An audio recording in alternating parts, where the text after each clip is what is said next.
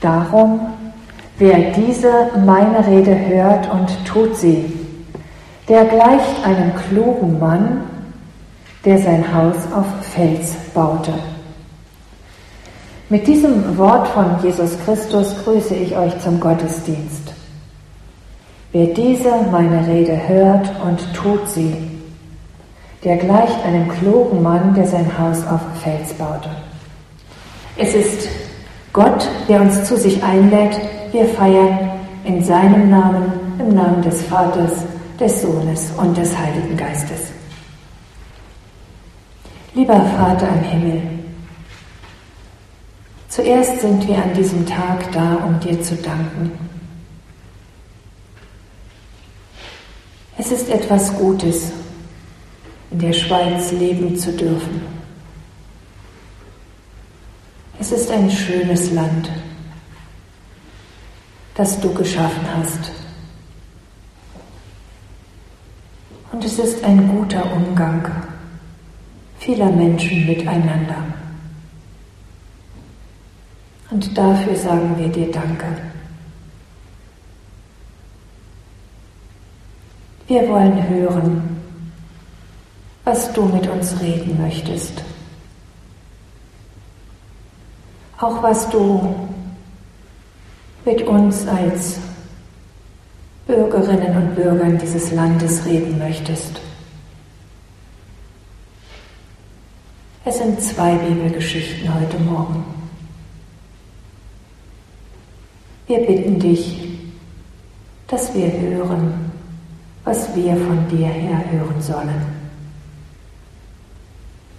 Wir danken dir für dich, wir danken dir füreinander, wir danken dir für dieses Land.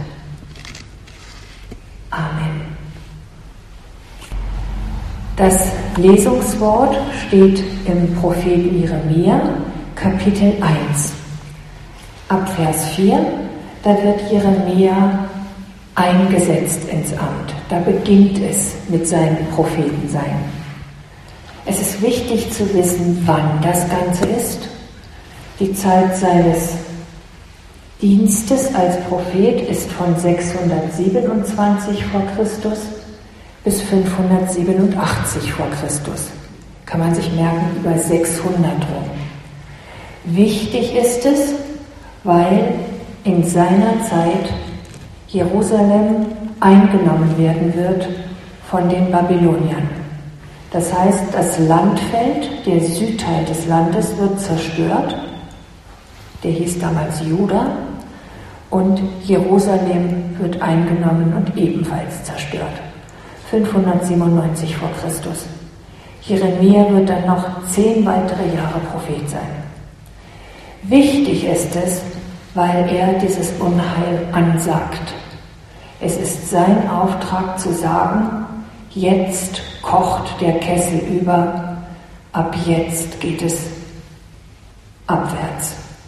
Jeremia steht am Ende, also nicht ganz am Ende, aber schon relativ am Ende einer Kette von großen Propheten. Wenn er sagt, jetzt kocht's über, dann ist das kein spontanes Wort, das er spricht, sondern es ist über viele, viele Jahrzehnte hin vorbereitet, immer wieder von Gott her den Propheten in den Mund gelegt worden. Kehrt um, sonst wird das, was ihr tut, euch auf den Kopf fallen. Und jetzt lese ich aus dem Beginn des Prophetenbuches. Und des Herrn Wort geschah zu mir. Wo hier Herr übersetzt ist, steht eigentlich immer Jahwe und Jahwes Wort, der Gott Israels, geschah zu mir. Ich kannte dich, ehe ich dich im Mutterleib bereitete und sonderte dich aus, ehe du von der Mutter geboren wurdest und bestellte dich zum Propheten für die Völker. Interessant, nicht nur Israel. Ich bestellte dich zum Propheten für die Völker. Ich aber sprach, Jeremia also, ach, Herr Jahwe, tauge nicht zu predigen, denn ich bin zu jung. Zu jung heißt, er war noch nicht militärpflichtig, ein Teenager. Jahwe sprach aber zu mir, sage nicht, ich bin zu jung, sondern du sollst gehen, wohin ich dich sende, und predigen alles, was ich dir gebiete. Fürchte dich nicht vor ihnen, denn ich bin bei dir und will dich erretten, spricht Jahwe. Und Jahwe streckte seine Hand aus und rührte meinen Mund an und sprach zu mir, siehe, ich lege meine Worte in deinen Mund. Siehe, ich setze dich heute über Völker und Königreiche, dass du ausreißen und einreißen, zerstören und verderben sollst und bauen und pflanzen. Viermal zerstören, zweimal bauen. Und es geschah Jahwes Wort zu mir. Jeremia, was siehst du? Ich sprach, ich sehe einen erwachenden Zweig. Und Jahwe sprach zu mir, du hast recht gesehen, denn ich will wachen über mein Wort, dass ich's tue. Und es geschah des Herrn Wort zum zweiten Mal zu mir was siehst du? Ich sprach, ich sehe einen siedenden Kessel überkochen von Norden her. Und Jahwe sprach zu mir, von Norden her wird das Unheil losbrechen über alle, die im Lande wohnen. Denn sehe, ich will rufen alle Geschlechter der Königreiche des Nordens, spricht der Herr dass sie kommen sollen und ihre Throne setzen vor die Tore Jerusalems und rings um die Mauern her und vor alle Städte Judas. Und ich will mein Gericht über sie ergehen lassen, um all ihrer Bosheit willen, dass sie mich verlassen und anderen Göttern opfern und ihrer Hände Werk anbeten. So gürte nun deine Lenden und mache dich auf und predige ihnen alles, was ich dir gebiete. Erschrick nicht vor ihnen, auf dass ich dich nicht erschrecke vor ihnen. Aus der Lesung kann einem entgegenkommen, es geht ja heute um den Zusammenhang von Hören und Tun. Gott sagt von sich selbst, ich will wachen über mein Wort, dass ich es tue. Gott redet und Gott sagt, ich werde tun, was ich sage. Gott macht kein Angebot. Ich habe hier einen Gesprächsbeitrag zur Zukunft eures Landes. Den könnt ihr hören, den müsst ihr aber nicht hören. Oder ihr könnt ihn morgen hören sondern wenn Gott das Wort ergreift, sagt er, dann werde ich es auch umsetzen. Und wir wissen, im Hebräischen ist Wort da war gleichzeitig das Tun. Reden und Tun hat ein einziges Wort. Das Zweite, was einem entgegenkommen kann, Gott redet und es geht nicht um Kleinigkeiten. Ich frage mich manchmal, ob wir die Kleinigkeiten, dass Gott im persönlichen Leben anwesend ist, übermäßig viel betonen. Dass man Gott so für das eigene Leben braucht. Es stimmt ja. Aber es geht hier um Großes. Es geht um die Zukunft des Landes. Es geht um den Nahen Osten. Es geht um ein Bleiben oder um ein Verlieren. Und Jeremia steht am Ende einer Kette von Propheten und sagt, jetzt ist der Entscheid gefallen. Der Kessel kocht und ihr werdet euer Land verlieren. heißt große Dinge. Und das für uns als Kirche, dass wir vielleicht achtsam sein müssen, das Reden Gottes nicht zu banalisieren. Er handelt im Kleinen, aber es geht vor allem um seine Welt.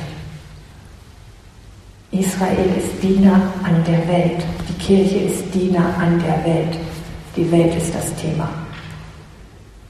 Und nicht in erster Linie meine persönlichen Anliegen. Die dürfen auch ihren Platz haben. Aber wir hören, dass Gott sich um seine Welt sorgt. So viel zur Lesung. Ich lese aus dem Matthäusevangelium Kapitel 7. Wir sind hier am Schluss der Bergpredigt, das heißt ein Höhepunkt dieser Rede Jesu. Darum, wer diese meine Rede hört und tut sie, der gleicht einem klugen Mann, der sein Haus auf Fels baute. Als nun ein Platzregen fiel, und die Wasser kamen und die Winde wehten und stießen an das Haus, fiel es doch nicht ein, denn es war auf Fels gegründet. Und wer diese meine Rede hört und tut sie nicht, der gleicht einem törichten Mann, der sein Haus auf Sand baute. Als nun ein Platzregen fiel und die Wasser kamen und die Winde wehten und stießen an das Haus, da fiel es ein und sein Fall war groß. Und es begab sich, als Jesus diese Rede vollendet hatte, dass sich das Volk entsetzte über seine Lehre, denn er lehrte sie mit Vollmacht und nicht wie ihre Schriftgelehrten.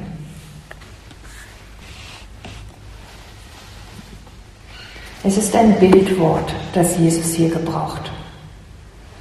Sein Bildhaus von zwei Menschen, die ein Haus bauen. Der eine baut sein Haus auf Fels, der andere baut es auf Sand. Als ich diesen Abschnitt gelesen habe, habe ich gemerkt, dass ich ihn solange ich Bibel lese, falsch gelesen habe. Ich dachte immer, es ist so, dass Jesus sagt, der eine, der sein Haus auf Fels baut, das ist der, der an Jesus glaubt, der sich an Jesus hängt. Und der andere, der sein Haus auf Sand baut, das ist der, der mit Jesus nichts zu tun haben möchte der sich an anderen Dingen festmacht. Steht aber nicht hier. Hier steht, beide, der eine wie der andere, hören Jesus. Sie sind beide hörende Menschen. Der eine hört die Rede und er tut sie. Und der andere hört die Rede von Jesus auch und er tut sie nicht. Da liegt der Unterschied. Der Hörerkreis von Jesus sind also Menschen, die durchaus ihre Ohren spitzen. Was sagt er denn da? Die durchaus wenigstens vordergründig, man weiß es ja nicht, hinhören. Der Unterschied liegt darin, der eine tut's der andere tut's nicht. Wir alle haben mittlerweile Bilder davon vor Augen, wie dieses Bildwort aussieht. Bis jetzt hat man es, wenn man es gekannt hat, vielleicht aus Kinderbibeln gekannt, wo so ein dicker Mann auf einem Felsen steht oder im Sand. Dann haben wir diese Bilder vielleicht von Bangladesch gekannt, wo Teile des Landes schon längst durchs Meer überflutet worden sind. Wir wissen, wie es aussieht, wenn Häuser in diesen Teilen der Welt, in Südostasien, weggeschwemmt werden. Und jetzt wissen wir auch, wie es aussieht, wenn Häuser in Deutschland weggeschwemmt werden. Mittlerweile haben wir Bilder vor Augen, wenn wir dieses Wort von Jesus hören. Jesus stellt einen Zusammenhang her. Er sagt, hören und tun. Das gehört zusammen. Ich denke, dass es uns allen etwas Erfreuliches ist, wenn wir mit Menschen zu tun haben, die tatsächlich machen, was sie gehört haben. Oder auch machen, was sie sagen. Also wenn dem, was jemand zum Ausdruck bringt, auch eine Handlung folgt. Und wir wissen, wie enttäuschend das ist, wenn jemand was sagt und dann kommt nichts. Und dann fragst du nach und dann kommt wieder nichts. Wenn dem Hören, dem Reden keine Handlung folgt. Und ich glaube, man muss das nicht nur individuell anschauen, sondern man kann es auch auf Gemeinschaften und auch auf Länder beziehen. Wie ist das mit dem, was wir von uns sagen, wer wir sind? was wir einhalten, was wir unbedingt für wichtig erachten. Sind es Worte oder sind es auch Taten, die folgen? Es muss ja nicht perfekt sein, aber dass man sieht, es gibt Versuche umzusetzen, was wir als wichtig für uns behaupten. Also es ist sowohl für den Einzelnen als auch für größere Gemeinschaften ein Thema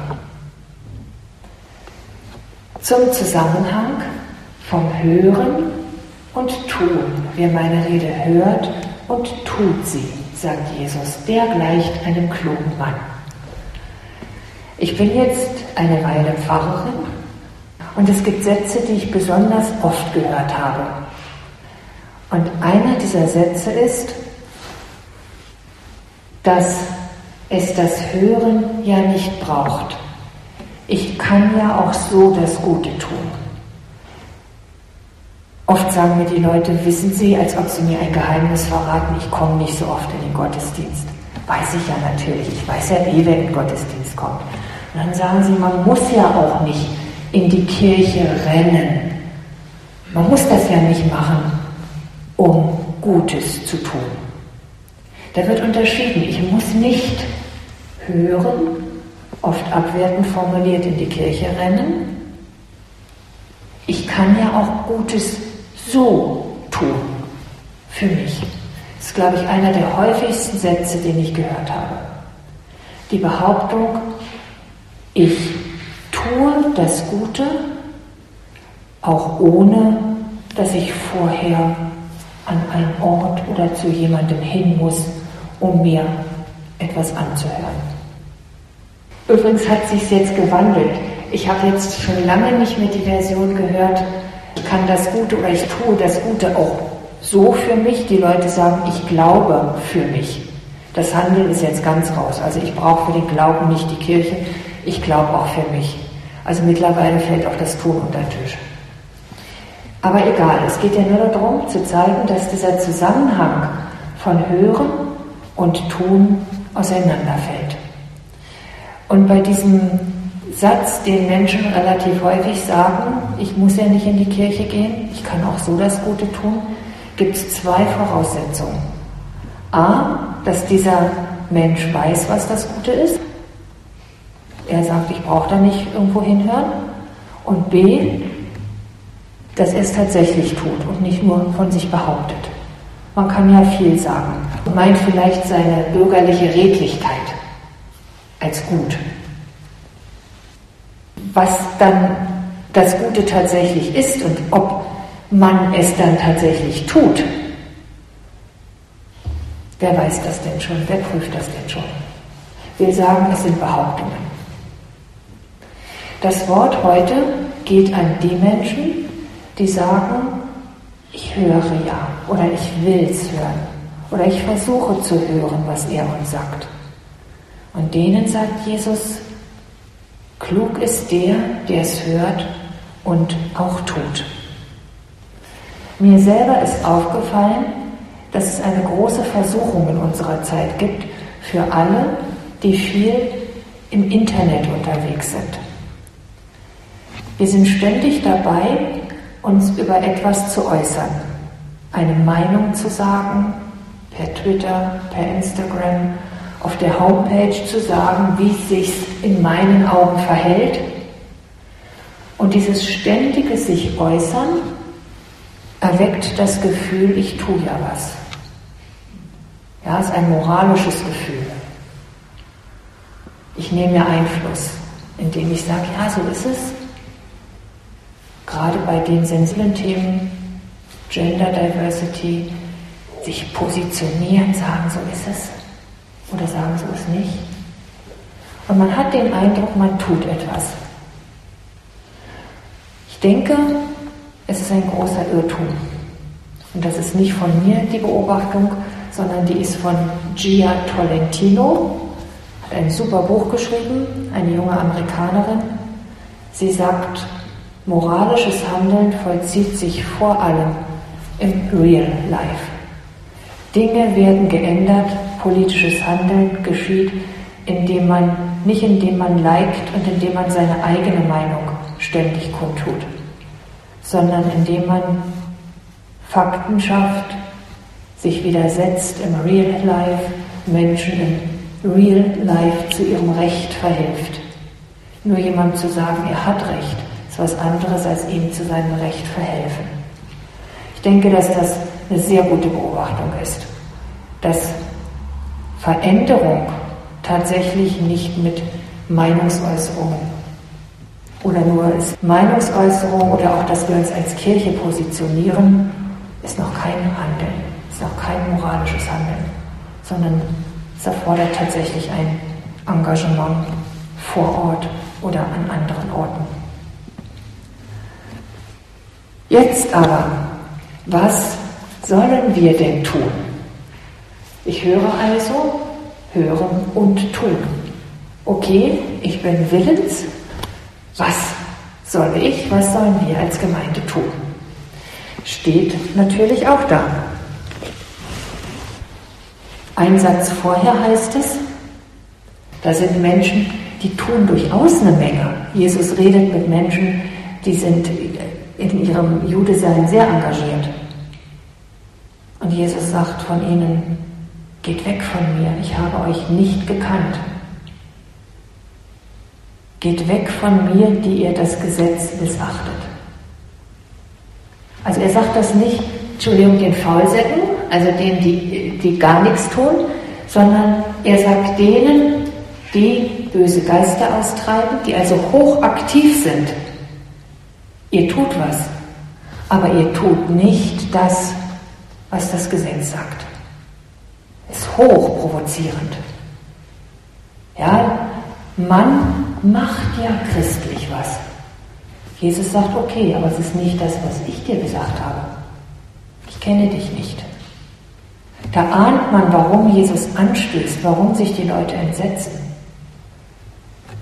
Ihr, die ihr das Gesetz missachtet. Was heißt das, das Gesetz missachten? Was ist das Gesetz? Was sollen sie denn tun? Wir hatten ja neulich den Asaf Zevi zu Gast, der sagt als Jude, Gesetz ist schon ein unglückliches Wort. Die Tora, das ist doch die Weisung Gottes an uns. Gesetz, das klingt so sehr nach, wir haken unsere Pünktchen ab. Aber wir wollen doch dem, was Gott von uns will, was er uns anweist zu tun, dem wollen wir folgen. Was ist das? Was will denn Gott von uns und für uns? Zumal wir sind nicht Juden. Wir sind nicht das Volk dieses Bundes, des Sinai-Bundes. Wir sind nicht aufs Gesetz Gottes, auf die Tora verpflichtet. Aber wir als Christinnen und Christen, wir als Gemeinde, wir sind auf den Willen Gottes ebenfalls verpflichtet. Jesus nimmt uns auf den Weg, den Willen Gottes zu tun, so wie er den Willen Gottes tut. Alle, die mitgezogen werden von ihm, sind mitgezogen, den Willen Gottes zu tun. Das haben wir mit den Juden gemeinsam. Wir wollen seinen Willen tun. Aber wiederum, was heißt es denn? Was soll ich denn jetzt tun? Und da gibt es zwei Sätze am Ende der Bergpredigt. Jesus sagt, worin das Gesetz besteht. Wie immer ihr wollt, dass die Leute mit euch umgehen, so geht auch mit ihnen um. Denn darin besteht das Gesetz und die Propheten. Matthäus 7, Vers 12. Also so ein Stückchen davor. Wie ihr wollt, dass die Leute euch tun, so tut ihr ihnen auch. Darin besteht das Gesetz und die Propheten.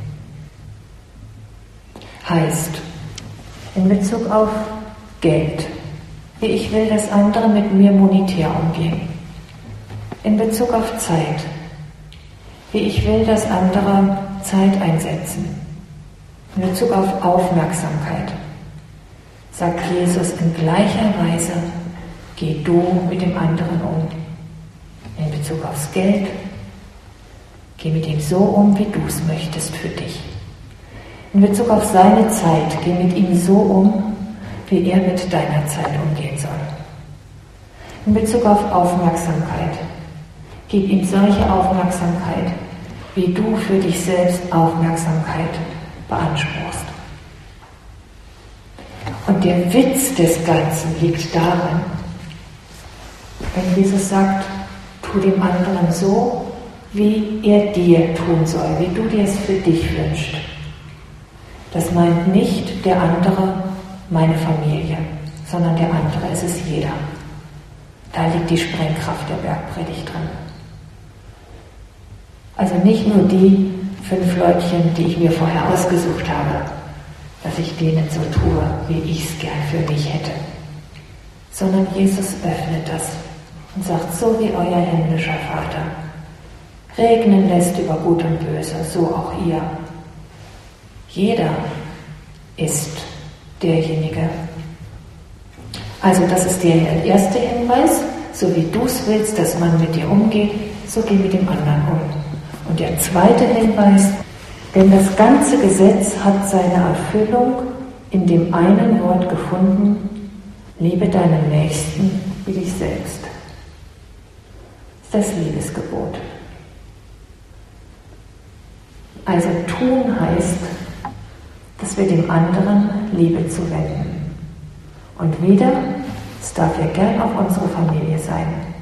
Aber Jesus sagt, der andere ist auch wirklich der andere. Sucht ihm Liebe zuzuwenden. Und das ist die Frage, was heißt es für uns als Gemeinde?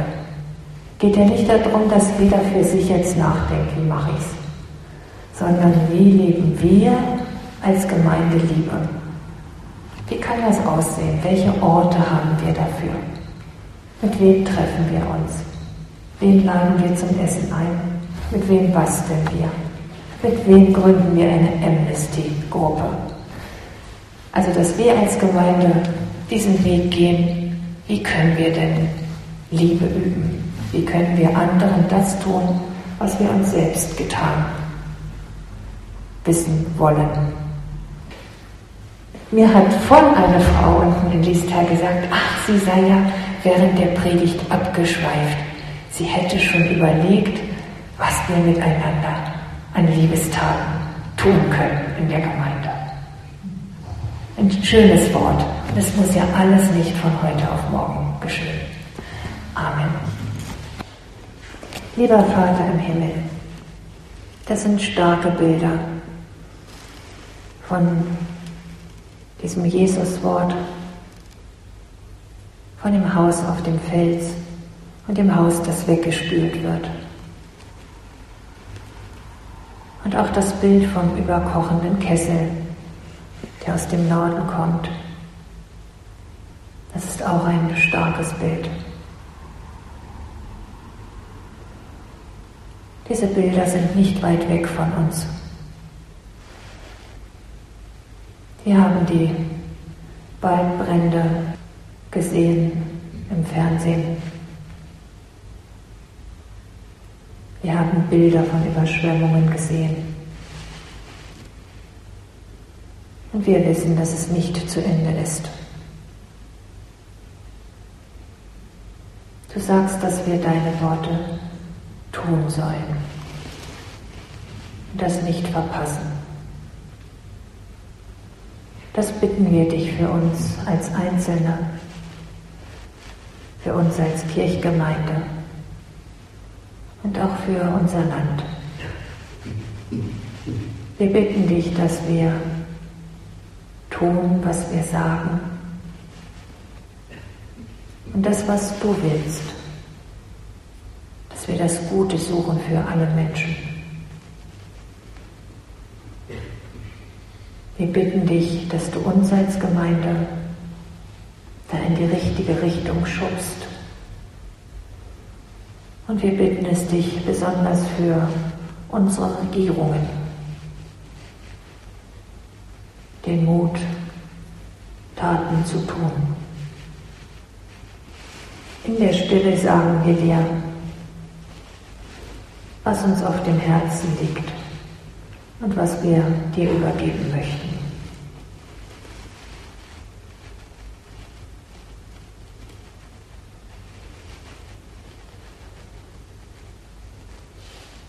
Wir beten miteinander. Unser Vater im Himmel, geheiligt werde dein Name, dein Reich komme, dein Wille geschehe, wie im Himmel so auf Erden. Unser tägliches Brot gib uns heute und vergib uns unsere Schuld, wie auch wir vergeben unseren Schuldigern. Und führe uns nicht in Versuchung, sondern erlöse uns von dem Bösen. Denn dein ist das Reich und die Kraft und die Herrlichkeit in Ewigkeit. Amen.